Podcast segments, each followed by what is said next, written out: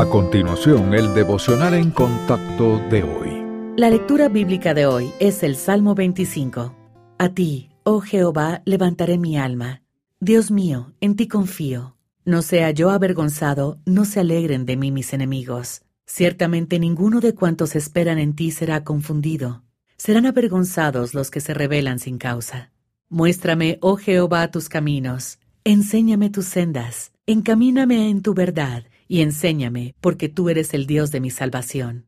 En ti he esperado todo el día. Acuérdate, oh Jehová, de tus piedades y de tus misericordias que son perpetuas. De los pecados de mi juventud y de mis rebeliones, no te acuerdes. Conforme a tu misericordia, acuérdate de mí por tu bondad, oh Jehová. Bueno y recto es Jehová. Por tanto, Él enseñará a los pecadores el camino. Encaminará a los humildes por el juicio y enseñará a los mansos su carrera. Todas las sendas de Jehová son misericordia y verdad para los que guardan su pacto y sus testimonios. Por amor de tu nombre, oh Jehová, perdonarás también mi pecado que es grande. ¿Quién es el hombre que teme a Jehová? Él le enseñará el camino que ha de escoger. Gozará él de bienestar, y su descendencia heredará la tierra. La comunión íntima de Jehová es con los que le temen, y a ellos hará conocer su pacto. Mis ojos están siempre hacia Jehová, porque Él sacará mis pies de la red.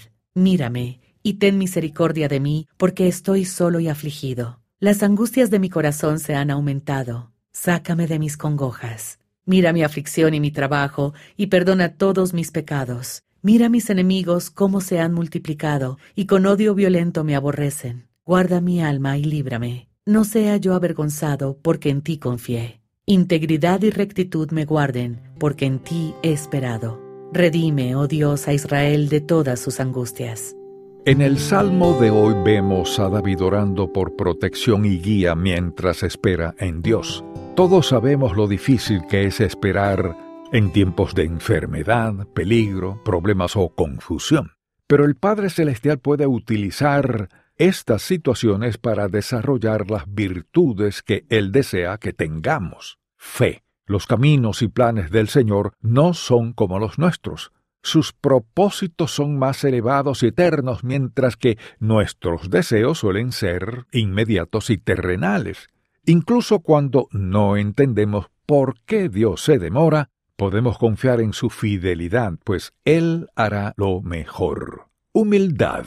Dado que la vida cristiana es dirigida por Dios, no por nosotros, la obediencia a lo que Él dispone requiere de nuestra humildad. Por esta razón, debemos reconocer que el Señor es nuestro dueño y que dependemos por completo de Él. Paciencia. En la Biblia esta palabra significa longanimidad o dominio sobre sí mismo es el fruto espiritual que el Espíritu Santo produce en nosotros cuando esperamos y confiamos en que Dios intervendrá en el momento oportuno. ¿Está usted dispuesto a permanecer en su situación actual hasta que el Señor actúe a su favor? Esperar en Dios no es una actitud pasiva, requiere enfocarnos en la sabiduría, bondad y fidelidad de Dios, sin importar cuán desafiante pueda parecer una situación.